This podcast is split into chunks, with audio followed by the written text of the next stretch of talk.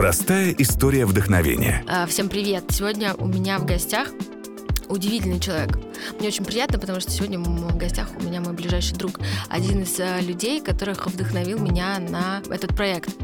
А, Даша Глухова, фотограф. Даша, привет.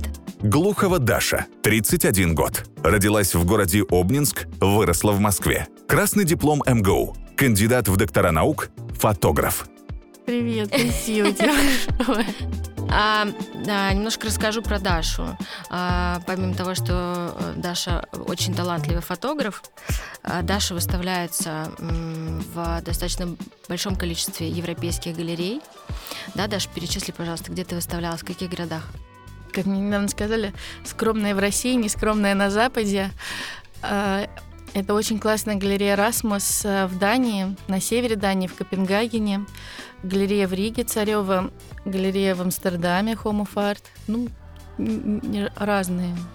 Да. И я знаю, начну, наверное, сразу с такой главной темы, да, что к фотографии ты шла э, ну, достаточно долго, и мне кажется, ты в своей голове до сих пор почему-то идешь и считаешь, что ты начинающий фотограф, но я знаю, что было достаточно много препятствий в твоей жизни Да, даже до сих пор. фотографии. Особенно основные, да, они начинались с семьи. Да, моя мама говорила, как вообще не, не стыдно быть фотографом, а неловко таскать все время сумки, технику тяжелую. Она приравнивала это к такой услуге, что тебя должны фотографировать, а не ты фотографировать людей. И вклинивала в мое сознание и восприятие какие-то абсолютно чужеродные, супер странные идеи. А, хорошо, скажи, когда ты поняла, что ты, тебе нравится фотография? Я поняла это сразу. Я очень люблю и любила эту Ну, сразу когда? Сколько тебе лет было? До 17 лет я поехала в Америку по программе Work and Travel USA и должна была работать в парке развлечений, но буквально через неделю я стала работать фотографом. Р- Фотографом официальным в парке. 18 лет. У меня был контракт, э, по А как которому так я... получилось? А, очень смешно. Я должна была работать эм, вот этим странным человеком, который детей отводит э, на охрану, если кто-то потерялся. По факту мне давали расписание, иногда просили чуть ли не картошку убирать с пола. Я бунтовалась, я говорила, как так? Я учусь на факультете журналистики, лучшем вузе страны. Я не буду этого делать, и мы не договаривались на такие условия. Я не ходила на работу, и чудом познакомилась с супервайзером, которому рассказала эту историю просто от сердца. Я говорю, я не буду, вот прямо руки в боки. Он говорит, ты знаешь, сегодня не пришел фотограф э, к нам на работу, ну покажи, какой это журналист.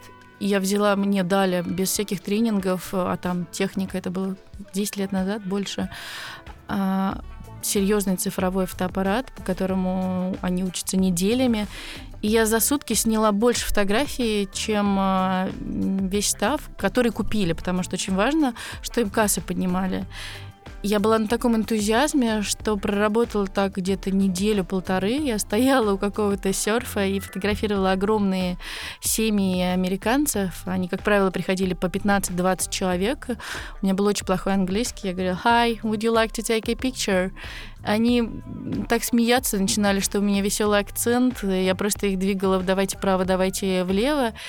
И именно этот факт э, после эм, послужил эм, к тому, что меня журналы звали на групповые съемки. Я очень э, много снимала портретов группы людей. Уже когда вернулась в Москву? Когда вернулась в Москву. А, подожди. так ты- вышло, что моя знакомая работала в журнале Time Out.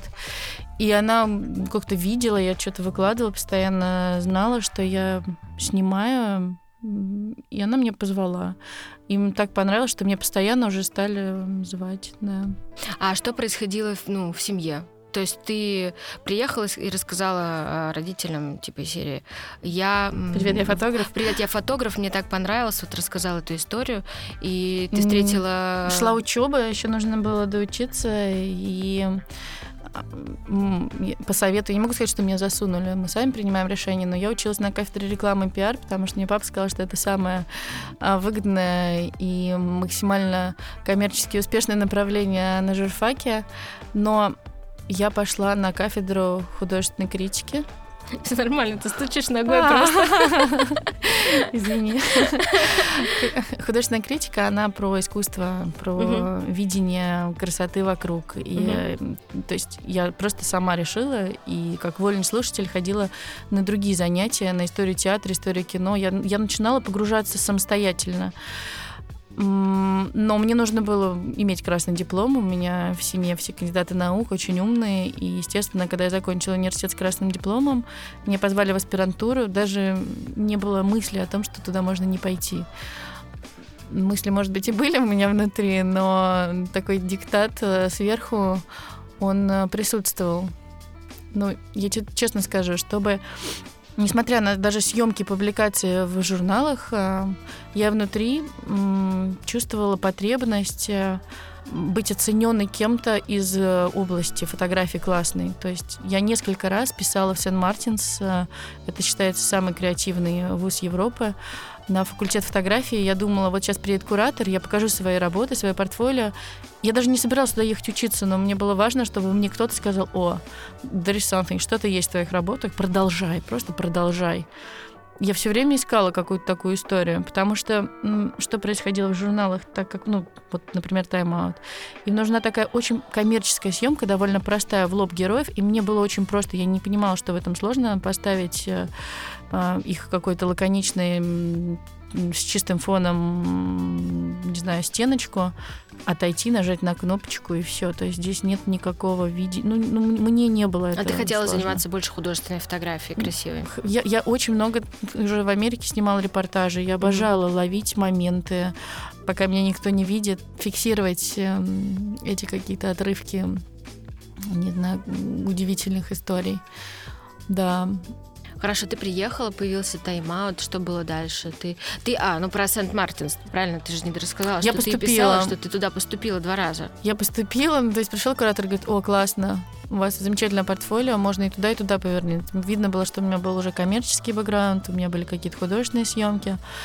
И они говорят, мы тебя берем сразу на постградиат. То есть подразумевало, что я уже прошла бакалавр, магистратуру, и это next step, ну, постградиат. Но я чувствовала, что...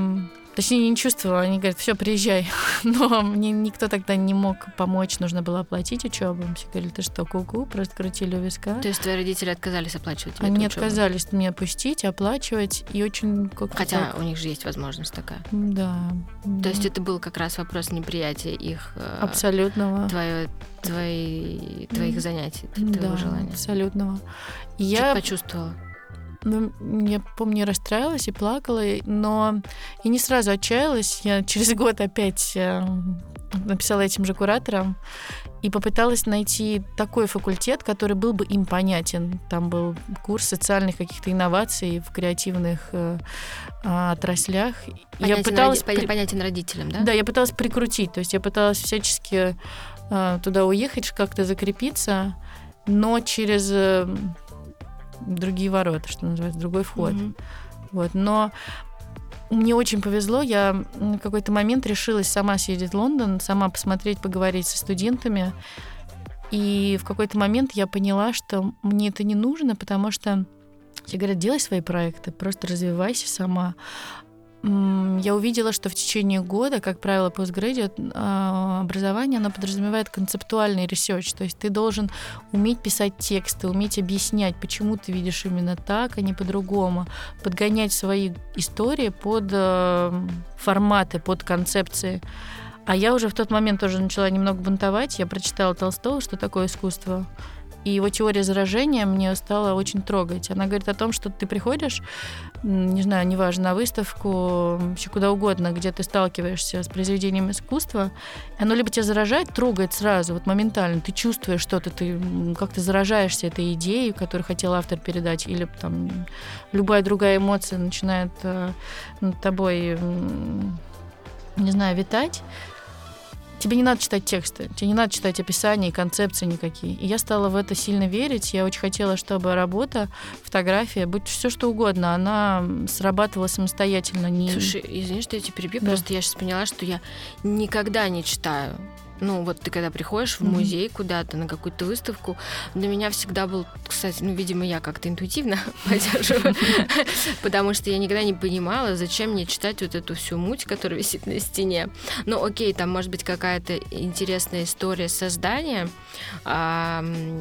создания этой выставки или этой работы, но зачастую там действительно какая-то сложная философия, которая мне, например, вообще не нужна. Ну, то есть, мне кажется, что это же визуально. Ты либо чувствуешь, либо нет. Ну, то, что ты сказала. Я согласна, потому что что стало вообще происходить? Можно любую э, историю подтянуть по-разному. Вообще. И любой, любую концепцию да. на то, как бы слова и текст, он существует. И когда вот у меня был последний проект э, в Копенгагене вместе с датским художником и куратором, ну как куратором, ко-куратором, была директор Пушкинского музея Аверьянова, ну вот большое такое крупное лицо, я показываю свои работы, своего художника, и понимаю, что слепить можно по-разному. То есть, а, а работы, они, вот, они уже неизменны, как бы они работают как бы сами себе. Важно, как ты их расположишь. Конечно, будут они большие, маленькие, в каком они будут углу висеть, какая между ними будет э, взаимосвязь, э, антитеза, не знаю, все что угодно. Но она говорит, ну я могу текст написать вот как, как вы хотите. Могу туда завернуть, могу сюда завернуть. Ну, понимаешь? И, и я такая думаю, ну классно. В итоге она написала описание выставки. Пресс-релиз. Ну, что-то в этом духе. Ну, очень такое серьезное. С точки зрения, она говорит, мне же важно прикрутить это там, к искусствоведческим каким-то тезисам, планам, трендам я вообще ничего не поняла. То есть я... Слушай, удивительно, да? Ты вроде твоя работа, ты не понимаешь, да, а, про что? Я такая думаю, зачем это? Да. Слушай, а зачем это? В итоге мы с ней лично, когда общались, мне она давала больше. Я хотела просто записывать, не знаю, скрыто ее в сторис, ее слова, ее фразы о моем творчестве, о творчестве этого художника, нежели Чем читать вот этот вот текст. Он был такой сухой, а, такой для меня лично пустой. Я вообще не понимала, как бы зачем он. И мне было немножко даже сложно его переводить художнику. Вот, ну... Хорошо, скажи мне, а, я знаю, что вот эта история с художником, какая-то очень интересная история вашего знакомства. А, э, вот расскажи угу. ее, как, как вы познакомились, как вообще получилось, что ты приехал, у тебя родился ребенок, а, ему было 6 месяцев. И я, как твой друг, знаю эту удивительную историю, когда просто Даша куда-то вдруг собирается, ты видишь это по Инстаграму, ты начинаешь выяснять, Даша едет какую-то перть в Данию, где ведут ветра, просто как, как это кошмар какому-то дедушке. как, как ты там это оказалась? Просто нонсенс. Моя мама на Шри-Ланке попросила, э, как она говорит, старичка присмотреть за ее вещами, пока она плавает. Этот старичок оказался очень известным художником Дании. Моген Сандерсон, реально очень э, крутой. Она плохо говорила по-английски, он тоже плохо говорил по-английски, но, видимо, сила глаз, жестов и какой-то вибрации, она э, их задружила, они поменялись контактами. Мама ему написала, они переписывались через Google Translate. Она говорила, вот у меня есть дочка, я на тот момент уже училась и жила в Амстердаме, и у меня была первая выставка. И она как бы говорит, я еду к своей дочке, типа, на, на, на выставку. Она так и не доехала, но она художнику это рассказала. И в какой-то момент, когда я вернулась уже в Москву, но оказалась в Риге и рожала в Риге, я поехала туда чуть пораньше, за пару месяцев до родов. Я, мы сидим с ним вместе. Он нас пригласил в гости. Ну, маму и меня, потому что мы были недалеко. Я помню, у нас было какое-то количество средств, мама говорит, так, у меня есть деньги на шкаф, либо на путешествие к дедушке художнику. Такие, поехали. Мы купили билеты на паром и просто через всю Швецию действительно доехали на этот север Дании к этим гномичьим домам, ветру, холоду.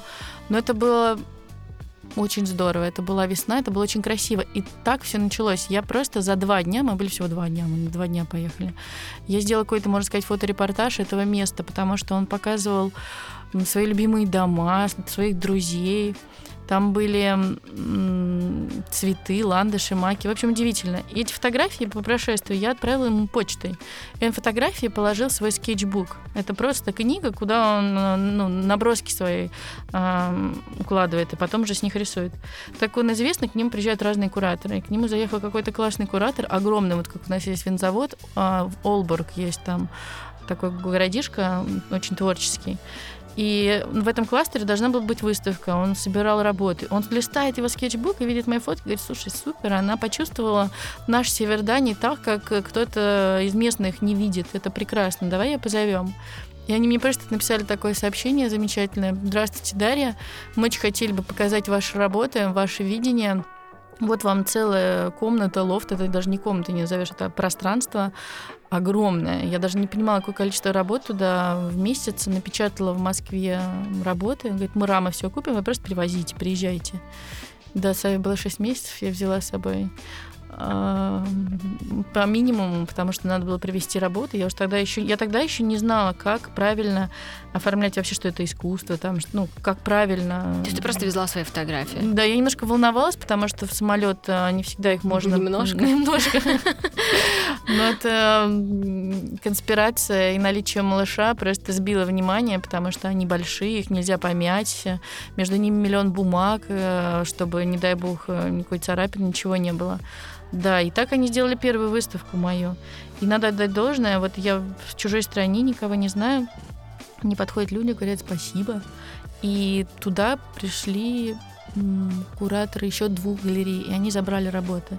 Вот с этого и началась э, моя карьера фотографа на каком-то, можно сказать, международном уровне, потому что две галереи забрали к себе просто с моей работы и стали я знаю, продавать. Что, я знаю, что на одной из твоих выставок э, заглядывал Энтони Хопкинс. Да, это вообще просто У тебя даже есть фотография, да? Это было очень-очень быстро, потому что я, я не верила своим глазам.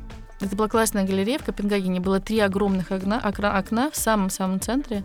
Это, можно сказать, русское посольство. Э, то есть location потрясающий. В окне сидел мой сын, он махал всем ручкой, ему было 9 месяцев, были работы, моего художника уже на тот момент. И очень красивый постер. И реально он шел мимо, и, и девушка, которая работала в посольстве, говорит, смотрите, что Энтони Хопкинс. Я слава богу, чудом успела подбежать и его сфотографировать. Да, это было классно. Но а еще кто? Да, Бунин. А, был так, ну, он сразу ну, не представился, но люди уже в русском посольстве, они знали... Бунин? Да, это учитель Ларс фон Тринера и прапра Бунина. Вау. Да. И удивительный человек, очень интеллигентный. Прошел год с выставки, а он поделился на Фейсбуке, вот, казалось бы, воспоминанием открытия выставки. Вот я ему зачем? Вот так ему ну, понравилось. Ты... И ну, это тебе кажется, зачем? Такие а маленькие штучки, да, они очень-очень радуют. Или, например, Расмус, в котором да, Расмус, так называется галерея, и создатель, его фамилия Расмус. Он меня поздравил, с, ну, точнее, с днем рождения на Фейсбуке, все время пишет. Э... Тебя это вдохновляет, тебя это заставляет, да, еще Меня пока заставляет задуматься. О чем? Не знаю. Не знаешь, о чем задуматься? Ну, как-то даже не включиться, а почувствовать пока еще некую долю неловкости и напрячься, потому что я вижу все равно чуть сильнее, чем показываю. Я долго не открывала свои архивы, то есть я, что называется, снимала в стол, я не делилась этим. Было несколько факторов, потому что одна из галеристок уже потом работающая, в Сотбис и на очень крутом уровне, она мне сказала, смотри, все фотографии, которые появились в Инстаграме, они нам не интересны мы не имеем на них да. эксклюзивность. И я такая... Факт. Черт. Да, это факт. А некоторые, наоборот, казалось, работают блогеры сейчас по-другому, наоборот. Ну, это, ну, давай не будем говорить про блогеров. Мы же говорим немножко о другой истории. Я, не, могла, их показать миру, что называется. И я не рассматривала выставки, экспозиции как окно в мир, хотя оно есть окно в мир. И это здорово их организовать, ну, иметь, и организовывать. И... А, слушай, а вот это чувство, когда м, ты выставляешь свою работу, и потом люди ее покупают к себе домой. Это феноменально, потому что... Я знаю, что есть люди, которые постоянно тебя покупают работы. Я, я вообще была в шоке от одной моей подруги. Вообще она очень дальняя моя подруга, но она купила работу через Инстаграм-галереи. Вот она выложила часть, кусочек работы с последней выставки. И она говорит, я ее хочу. Да, и она ее купила. И оказалось, что мне не нужно... Эта выставка была в Риге. Я была уверена, что как это называется, клиент галереи в Риге. Но нет, она была в Москве, я печатала в Москве и сама подбирала ей раму. Это все очень-очень приятно. Но я чувствую огромное доверие к самому галеристу изначально, потому что например, нюд показать. Да, последняя а, выставка Даши, которая проходила в Риге, это была а, посвящена женщинам. Она была ню. Да, и вот казалось Была очень бы, красивая. Там за- были абсолютно разные женщины, разных э, э, форматов, э, разного телосложения. Ну, в общем, женщины, мне кажется, как они есть. А, Мой сын закрывал глаза. Ой, эти дети там, да, у нас было 16 плюс пометка. Ну, сори. Пришла одна девушка, женщина, она оформляла свой дом, а, ей нужно было купить несколько работ. Она говорит, привет, э, Алиса, девушка, которая, чья галерея. Я пришла к себе, к тебе за чем-то абстрактным, а тут такое. Но я хочу. И вот эти красные такие кругляши, пометочки рядом с работой А, очень радуют. Я поняла, это, это очень круто. Кругляши рядом с работой. А, это значит, что работа продана. Работа заблокирована и продана, красная продана, да, любой другой цвет галереи, она просто Класс. есть тираж у работы. Какой-то, может быть, три штуки, какой-то Ну да, там же эксклюзивно, да, чтобы тоже не висело у всех в тираже. А, давай вернемся к твоему образованию. В Амстердаме ты училась, ты тоже получила грант. Ну, в Москве я пошла учиться в аспирантуру, я просто... Аспирантуру МГУ. эм, аспирантуру МГУ, я ее закончила, я стала кандидатом наук молодым. Это было дико сложно, но... У тебя какое-то дико сложное название твоей кандидатской. эм, Там Новая этика эпохи постмодерна в зеркале социальной рекламы. Это было жесть. Даша, что это? У меня был такой научный руководитель, который мне говорил так, ты станешь кандидатом наук, ты должна соответствовать. Я несколько лет говорила очень э, А зачем, сложной м, речь а вот объясни мне, зачем становиться кандидатом наук? Помимо тебя, у меня еще есть тоже моя близкая подруга, Мгм. а, которая тоже кандидат экономических наук. Вопрос, зачем? Что вам это в жизни дает? Сейчас я, и тогда я, собственно, Ну, что дает человеку, вот ты кандидат, ну, кроме Ну, в того, что это рамках- звучит круто. в рамках России, нет, в рамках России кто-то предполагает, что его повысят по службе, будет выше зар- заработная плата, Мгм. как это, на это государственной службе. А, на государственной Да, это всегда влияет. И более того, если ты хочешь преподавать, ты не можешь преподавать э, без ученой степени. службе. Мгм. не имеешь права, если ты Мгм. хочешь, то ты должен пройти этот путь. Я, более того, преподавала на факультете журналистики совсем немного, на курс истории рекламы, философии рекламы. Серьезно, ты преподавала на журфаке? Да, и проблема в том, что я знаю какие-то трюки рекламные, но я их не использую, потому что я их настолько знаю, что мне внутри немножко, ну так, типа, э, странно это делать. Да, я немного преподавала, я должна была преподавать, я, принимала у студентов экзамены, Просто э, наш, конечно, формат подкаста не подразумевает, чтобы вы видели Дашу, но у нас будет фотографии, вы потом сможете пройти там на ее аккаунт в Инстаграме, посмотреть на Дашу.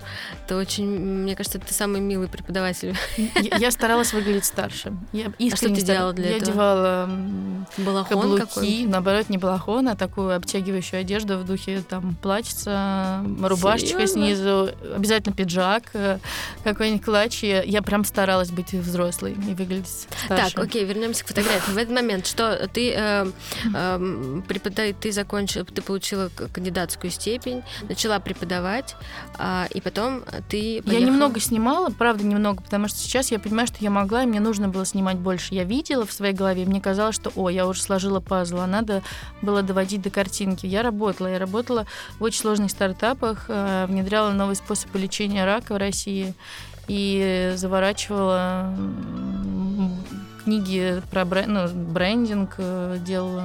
Подожди, вот сейчас как это с- состыковывается?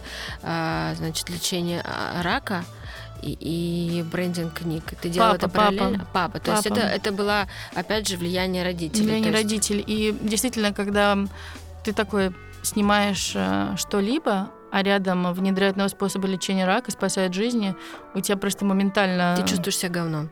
рушится вообще Да? все, да. И ты думаешь, блин, ну конечно, да. Конечно, надо спасать Надо что-то жизни, да? делать. То Мне есть тебя это тоже сложно. давило, да? Мне Как нравилось, я чувствовала какую-то свою полезность, э, большое дело, big idea, как тогда говорили, но офис меня очень убивал, он был такой страшный, это все было такое сложное, и на самом деле смотреть э, постоянно на болезни людей, э, думать, как про это рассказывать, как про это говорить, э, это еще тот уязвимый процесс по факту.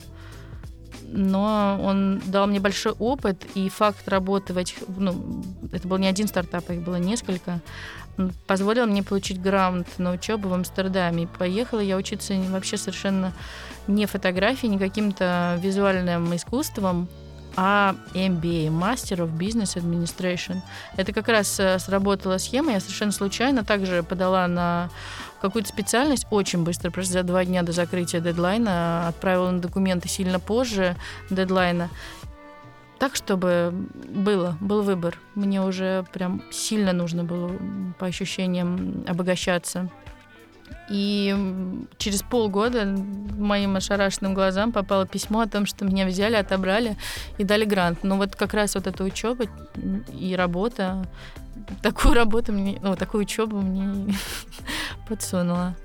Но я долго не продержалась. Я долго не продержалась. Ну ладно, давай откроем секрет, ты просто забеременела. Ты была рада, когда ты, ну, что ты не продержалась? Ну, в смысле, ты же все равно хотела всегда заниматься фотографией. На тот момент мы с тобой уже дружили. И я знаю, что э, уже на тот момент, когда мы с тобой mm-hmm. начали общаться, для меня ты на тот момент была фотографом. Удивительно, но для себя ты еще была в каком-то поиске. То есть ты... Судьба мне такие подарки грузила. Моей соседкой стала певица молодая, маленькая, ей было 18, не было 18 лет тогда. Она была очень свободная духом, сердцем, голосом, всем на свете. У нас в комнате стояло, вот что называется, два рабочих места. Одно это пианино, гитара и супер свободные какие-то краски, инструмент. Ну вот про выражение себя. И я стол, просто нагруженный книгами на английском, супер сложной лексикой, неинтересной уже мне тогда информацией. Я смотрела на это со стороны, это же вот просто вот ну, да. дураком надо быть, глаза надо совсем разуть, чтобы увидеть, что э, посмотри, выбирай. И она не боялась, она не боялась тогда просто идти на пролом, заходить в галерею, сама тогда спрашивать что угодно. И она в чем-то, ну да, была моим таким небольшим примером. Угу. И она смотрела тоже мои фотографии, говорит, Даша, так красиво, так классно, так здорово, снимай. Я снимала, я, ты помнишь эти аккаунты в Инстаграме закрытые? Ну да, да, да, ты... Ну это... А, это Потребность же внутренняя. Ты получалось, получается, что вот это твоя все эти закрытые аккаунты, то, что ты снимала в стол очень долго, да, то, что ты продолжала получать э, образование, постоянно получала просто образование mm-hmm. какое-то, да, э, но не то, которое тебе бы хотелось. Это все-таки все, да, получается, идет такое из детства, да? Да, абсолютно. То есть ты, ты не решалась, типа, сказать, come on, мне это все классно, это все важно, но это не мое, я хочу заниматься фотографией. Нет, я говорила, я говорила и громко говорила, просто я не, не то, что не была услышана. У тебя не получалось бороться, да, с этим? Ну, моя мама кеды выбрасывала, когда я просто ходила, потому что она подразумевала, что девочка должна одеваться по-другому. Это вот, вот... Когда ты, хорошо, когда ты смогла переломить этот момент? Вообще смогла ли? Um, вот у меня была первая выставка, как-то не очень сработала для родителей. Вторая тоже не особенно. Третья не очень, потому что меня все время спрашивали, ну что, сколько заработала? То есть про какой-то репутационный капитал ну, ты не объяснишь людям э, формата реальных каких-то ну, реальных в том смысле, не знаю, дел, которые можно пощупать, увидеть, потрогать, получить. Вот прямо сейчас деньги, например, с этой конкретной выставки, а не с клиентов, которые тебе потом придут, или проектов, или коллабораций. Это очень сложно было объяснить. И действительно были сложные моменты, потому что я, например, только на третью выставку смогла найти, и то я не нашла, спонсор э, извне нашел меня э, меценат, женщина, которая купила сразу заочно все мои работы, таким образом проспонсировала всю печать печати и даже рамы. А первую выставку мне приходилось оплачивать самой, оплачивать... Э, помещение мне вообще все всегда предоставляли сами, бесплатно, но печать я должна была принести сама свои работы, показать. Офигеть. Это дорого. Ты обижалась на родителей? Я обижалась, да, я обижалась на родителей, потому что, да, я чувствую, что если бы я черпала чуть больше, или хотя бы имела вот это вот, ты молодец, или там даже mm-hmm. ты молодец, пожалуйста, пробуй, делай, да, мне было бы как-то полегче внутри. А что тебя заставило борьбы?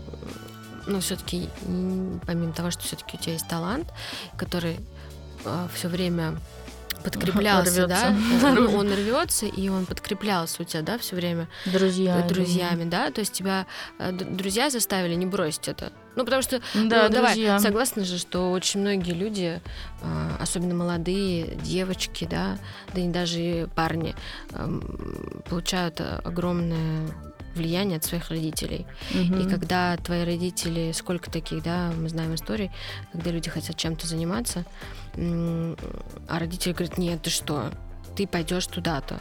Нет, ты что, ты пойдешь там на юриста, вообще забудь про это.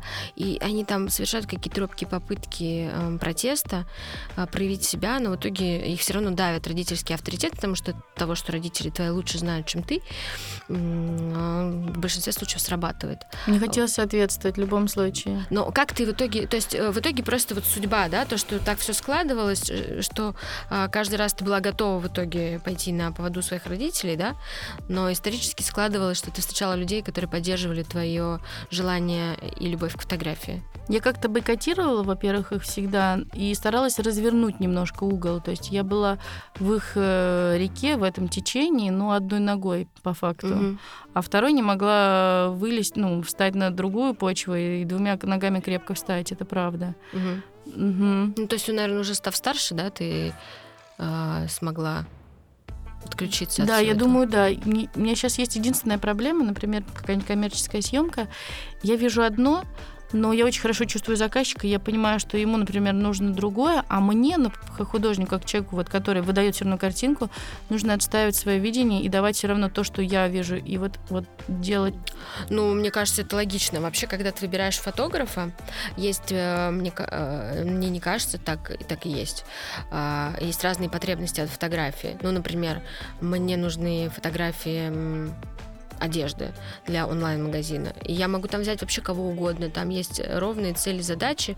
А, Белый фон поставил человек, и там вот э, фотографирую так, как мне надо, потому что цели, в общем, понятны, да, классно сфоткать э, эти вещи. А если ты говоришь о какой-то, выбираешь фотографа для какой-то более высокохудожественной съемки, то тут Ты ты, уже отталкиваешься от того, что ты видишь, ты же выбираешь не слепо, ты смотришь работы человека, и у человека выделяется стиль. Вот тут две Поэтому истории. Это же правильно, что ты Представляешь, у меня одна глава моей диссертации была про различие творчества и креатива. Мгм. Вот креативный процесс, он подразумевает, э, вот как ты говоришь, мне надо отснять на белом фоне, у тебя есть задачи, у тебя есть дедлайн, у тебя есть рамки, у тебя Ну, здесь э, я к тому, что я для этого не выбираю даже Духову. Вот я да, про это. да, вот э, у тебя То потом- есть я, когда смотрю, я понимаю, что э, э, этот фотограф не будет э, снимать мне эм, Да, ну вот тут такой нюанс, онлайн. как раз ты оцениваешь по тому, что ты видела, по тем работам, которые ты уже знаешь. Ты примерно Мгм. предполагаешь, или я хочу вот так же. И вот это пока меня ограничивало, потому что я не успела поделиться с миром всем тем, что я могу и хочу. Постепенно, например, я стала выкладывать ню, ко мне просто стали приходить люди только на ню, вот только Мгм. на ню. Вот я хочу так же. То есть удивительно, но они многие вот видят э, работы и прям пальцем показывают на какую-то работу. Вот прям то же самое Прикольно. повторить. Не как-то увидите меня по-другому или... Ну, все бывает. Бывают прекрасные действительно люди, которые доверяют э, и готовы ко многому. Мне нравится ловить, мне нравится наблюдать, мне нравится, эм, когда человек расслабляется, потому что вот, не знаю, садится герой на стул, и готов, готов, что вот сейчас все мы будем снимать портрет, а я вот только она расслабится, начнет э, сама двигаться, и я ловлю эти моменты, и они прекрасны. Скажи мне, а, по поводу ну, каких-то будущих проектов, я знаю, что готовится книга с французским художником. А, да, Аня. Есть э, у это меня... эксклюзив нельзя было, да, Не, не, рассказать? не. Ну, это же круто, подожди. Ну, в смысле, а, мы же говорим про твою крутость, что несмотря на все Мгм. вот эти какие-то сложности, с которыми ты сталкивалась, помимо этих сложностей, у тебя огромное количество крутых и интересных историй, а, как ты преодолеваешь их, и которые тебе помогают, Мгм. и чего ты добиваешься. Ты при, всё- при всех вот этих препятствиях у тебя уже было а, несколько выставок, ты вот рассказала нам много всего интересного. Я двигаюсь. Ты да. двигаешься, и вот расскажи мне а, по поводу этой книги. Я решила всему говорить «да» в какой-то момент, э, и эта история, как из кино, э, пришла ко мне сама, я познакомилась э, с арт-директором, есть Магнум, агентство, про него все знают, а есть э, похожее, но другое, которое находится в Амстердаме. И мальчик работал и вообще снимал, вот, был фотографом, э, нюд. Нур mm-hmm. Имидж называется. Он снимал нюд. Только так я стала это снимать, потому что он говорит, Даша, я хочу с тобой книгу, я хочу с тобой что-то сделать. Но его все герои, персонажи, они бегали в полях. Это то, что я люблю. Там такие локации. Мне здесь в России немножко сложнее, потому что поиск локаций, ну ладно, не будем про это, но... Непонятно. Много фактов. Я увидела, что это можно соединить. И я стала пробовать. Я действительно написала пост просто сторис еще героев, и они сами ко мне пришли. И потом уже это все было и на заказ, э, но это, это ну, началось именно так. И сейчас, да, он сидит в Амстердаме, он француз, он работает над своей частью, я над своей. И мне кажется, уже довольно много что То сделано. есть у вас выйдет совместная книга, да, это будет такой формат, как в республике, да, продаются такие красивые, а, кто-то их называет кофе-бук, по-моему, mm-hmm. да? Тейбл-бук, да, Тейбл-бук, да, почему мне кто-то говорил кофе Кофе-тейбл, может, кстати, так, да. но это большие такие, очень да, большие, когда ты сидишь, вот пьешь, mm-hmm. сидишь за столом, пьешь чай и листаешь. Ты листаешь такие когда Да, у меня очень много таких, таких книг, вообще обожаю. Mm-hmm. Я даже больше, у меня дети, ну, привыкли такие, правда, не дербанят эти книги, но у меня очень много таких книг. Я очень люблю сидеть, просто смотреть фотографии. Погружаться в какой-то особый да. мир, который книга Там очень много, создает. очень много интересных. Я, я очень люблю такие работы. Я очень жду твою книгу. Вашу книгу. Даже спасибо тебе большое, что ты а, пришла ко мне. Я спасибо очень рада, тебе, что очень мы с тобой пообщались на те темы, которые, кстати, мы с тобой за время нашей дружбы эм, часто не обсуждали. Да. Да, спасибо тебе большое. И я, я жду твою выставку в Москве, Даш. Мы все придем. Все, ну, я, ты и наши слушатели. Что-нибудь новенькое для вас. Обязательно. Спасибо. Пока. Пока.